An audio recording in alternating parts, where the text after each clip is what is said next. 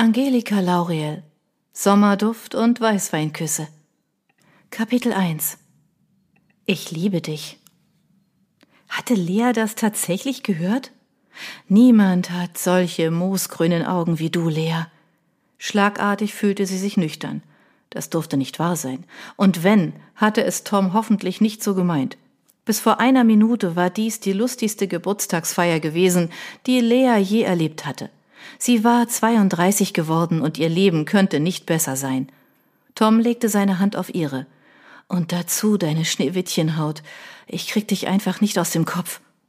Hastig zog sie ihre Hand weg, griff nach ihrem Glas und trank aus.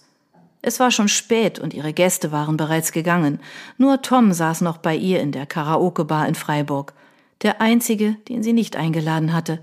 Warum auch? Sie hatte ihn seit zwei Jahren nicht gesehen. Alle, die in Leas Leben eine Bedeutung hatten, waren da gewesen, bis auf ihre beste Freundin Sylvie. Sie konnte nicht, weil ihre kleine Tochter krank war. Und dann gegen zehn Uhr war Tom plötzlich aufgekreuzt und hatte jede Gelegenheit genutzt, in Leas Nähe zu gelangen.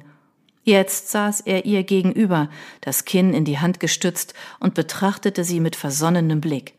Lea beschloss, auf sein Gemurmel nichts zu erwidern. Sicher hatte sie es sich nur eingebildet. Mit den Fingern fuhr sie sich durch das lange Haar, das bei dem Aber-Auftritt vorhin durcheinander geraten war. Wir sollten gehen, Tom. Die Unsicherheit, die seine Worte in ihr wachgerufen hatten, ärgerten sie. War eine schöne Party, oder? Absolut. Hörst du, welches Lied gerade gesungen wird? fragte er dann. Sie lauschte. Oh nein, Nickelbacks Trying Not to Love You. Kein Wunder, dass er rührselig war. Lea deutete ein Nicken an und drehte sich um, hielt nach dem Barkeeper Ausschau, um ihm zu bedeuten, dass sie zahlen wollte. Der warf den Bon aus und schlängelte sich zum Tisch durch. Nachdem Lea gezahlt hatte, klopfte sie mit der Hand auf den Tisch. Zeit fürs Bett, Tom. Wie kommst du nach Hause?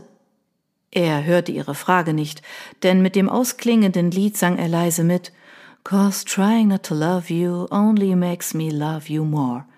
Lea verdrehte die Augen. Tom, bitte, das bringt nichts. Tom und sie hatten sich vor zwei Jahren getrennt, und erst vor kurzem hatte Lea es geschafft, ihn nicht mehr zu hassen, und das, obwohl er sie in ihren drei gemeinsamen Jahren mehrmals betrogen hatte. Lea, ich vermisse dich. Sie schluckte. Sein Geständnis kam unerwartet und weckte Erinnerungen, die sie nicht mehr zulassen wollte. Zu sehr hatte er sie verletzt. Unsinn. Du machst dir was vor. Ich würde gern wieder mit dir zusammenziehen, Lea. Das meinte er ernst. Blödsinn. Lass uns gehen. Sie angelte nach ihrer Jacke und Handtasche und schob sich auf der Bank hinter dem Tisch heraus. Dann griff sie nach seinem Oberarm, um ihn zum Aufstehen zu bewegen. Er schwankte leicht und warf ihr den Dackelblick zu, mit dem er sie in der ersten Zeit ihrer Beziehung zu allem hatte herumkriegen können. Sie lachte unsicher und beschloss, ihn nach draußen zu lotsen. Sie zog ihn hinter sich her durch das Lokal und winkte ein paar Bekannten zu. Der Kellner öffnete mit einem Augenzwinkern die Tür. Gute Nacht. Draußen ließ sie Tom los, zog ihre leichte Jacke über und sah ihm in die Augen. Tom, hör mir zu. Er schwieg. Du fährst jetzt mit dem Taxi nach Hause, schläfst dich aus und morgen, wenn du wieder nüchtern bist, ist alles gut. Er legte ihr eine Hand auf den Arm. Gib mir eine letzte Chance, Lea. Ich gelobe Besserung. Du hattest deine letzte Chance bereits. Das hat nicht funktioniert. Uns beide gibt es nicht mehr als Paar. Nie mehr. Lea war erst hinter Toms Untreue gekommen, als Sylvie es nicht mehr aushielt, seine Betrügereien mit anzusehen und ihr reinen Wein einschenkte. Tom war der Typ Schwiegermuttertraum. Aber dass er seinen Jagdtrieb einfach nicht in den Griff bekam, hatte ihrer Beziehung das Genick gebrochen. Es war Lea nicht leicht gefallen, ihre Vision von Tom und sich zu begraben, und erst nachdem ihr das gelungen war, hatte sie wieder Leichtigkeit zulassen können. In diesem Moment hatte sie nicht die geringste Lust, ihre gemeinsame Geschichte nochmals durchzukauen, zumal er getrunken hatte. Am nächsten Morgen sehe er es hoffentlich wieder mit anderen Augen. Kurzerhand winkte Lea ein Taxi herbei, das in Sichtweite wartete, nannte dem Fahrer Toms Anschrift und buxierte ihn auf die Rückbank. Leas Frage, ob er genug Geld dabei habe, beantwortete er mit einem Nicken. Gute Nacht. Lea blickte den Rücklichtern hinterher, als sich das Taxi in den Verkehr einreihte. Nachdenklich drehte sie sich um und machte sich zu Fuß auf den Weg nach Hause, denn sie musste nur quer durch die Altstadt und es war eine laue Sommernacht. Lea brauchte einen Moment, um die Gefühle abzuschütteln, die Toms Geständnis in ihr wachgerufen hatte.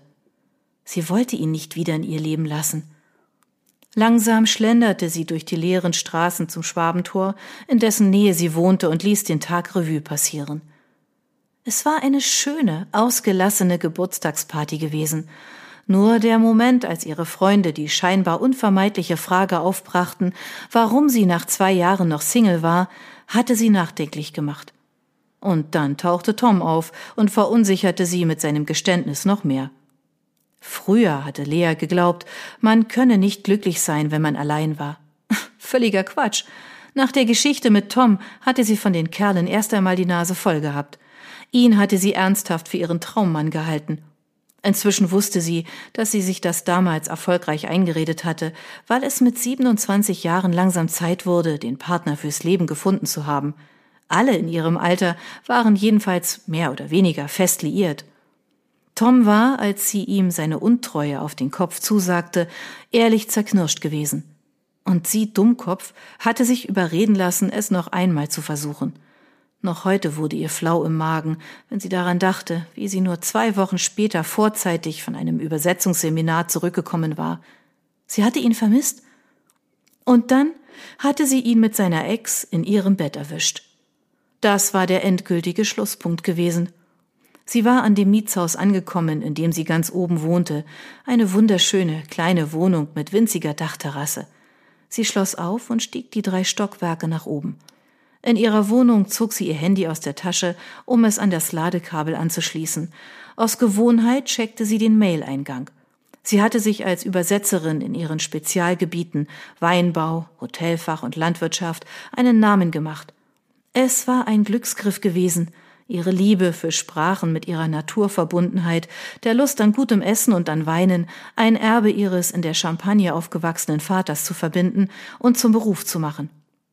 Sie hatte sich Übersetzen bereits mit zwölf Jahren als Traumberuf erkoren, und daran hatte sich nichts geändert. Wenn man nach einer Übersetzerin für diese Bereiche googelte, tauchte der Name Lea Bonnet sogar unter den ersten Einträgen auf. Das hatte sie sich erarbeitet, und sie war stolz darauf. Tatsächlich entdeckte sie an diesem Abend eine Übersetzungsanfrage in ihrem Postfach. Sehr geehrte Frau Bonnet, ein französischer Kollege hat mir Ihren Namen genannt, als ich mich nach einer guten Übersetzungsagentur erkundigte. Ich bin elsässischer Weinbauer und erweitere meinen Absatzmarkt in Deutschland und Frankreich. Ich brauche möglichst bald mehrere Übersetzungen und Überarbeitungen meiner Werbetexte für Produktflyer und meine neue Website, die auf Französisch und Deutsch sein soll. Man sagte mir, Sie sind zweisprachig, kennen sich in der Branche aus und liefern zuverlässig und schnell. Sie müssten meine Textvorlagen der hochdeutschen Sprache anpassen und ins Französische übersetzen. Im Mailanhang finden Sie die Texte, um die es geht. Ich würde mich sehr freuen, wenn Sie mir bis übermorgen Ihr Angebot unterbreiten könnten. Mit freundlichen Grüßen, Mark Wolfler. Wolfler. Das Weingut war ihr vage ein Begriff. Sie erinnerte sich an das Familienunternehmen, das sie vor vielen Jahren kennengelernt hatte, als sie mit Sylvie zusammen an der Elsässer Weinstraße bei der Lese half. Eine wunderschöne Region, und die Menschen sprachen meist den elsässischen Dialekt, das Ehepaar, das das Gut damals geführt hatte, war sehr freundlich gewesen. Offensichtlich lag das Unternehmen nach wie vor in Familienhand. Lea öffnete den Dateianhang und überflog die Texte. Der Aufbau der Flyer gefiel ihr. Er war modern und selbstbewusst. Die Inhalte waren für Lea kein Neuland, obwohl Familie Wolfler von den üblichen Floskeln abwich. Hier und da war tatsächlich der dialektale Einfluss zu spüren. Es sprach nichts dagegen, den Auftrag anzunehmen. Es dürfte leicht verdientes Geld werden, auch wenn es eilig klang. Lea beschloss, die Anfrage gleich am nächsten Tag zu beantworten. Wie schön, wieder an die Zeit mit Sylvie im Elsass zu denken, an das besondere Licht, das am frühen Morgen und abends die gesamte Region wie ein Märchenland aussehen ließ. Lea freute sich auf diesen Auftrag.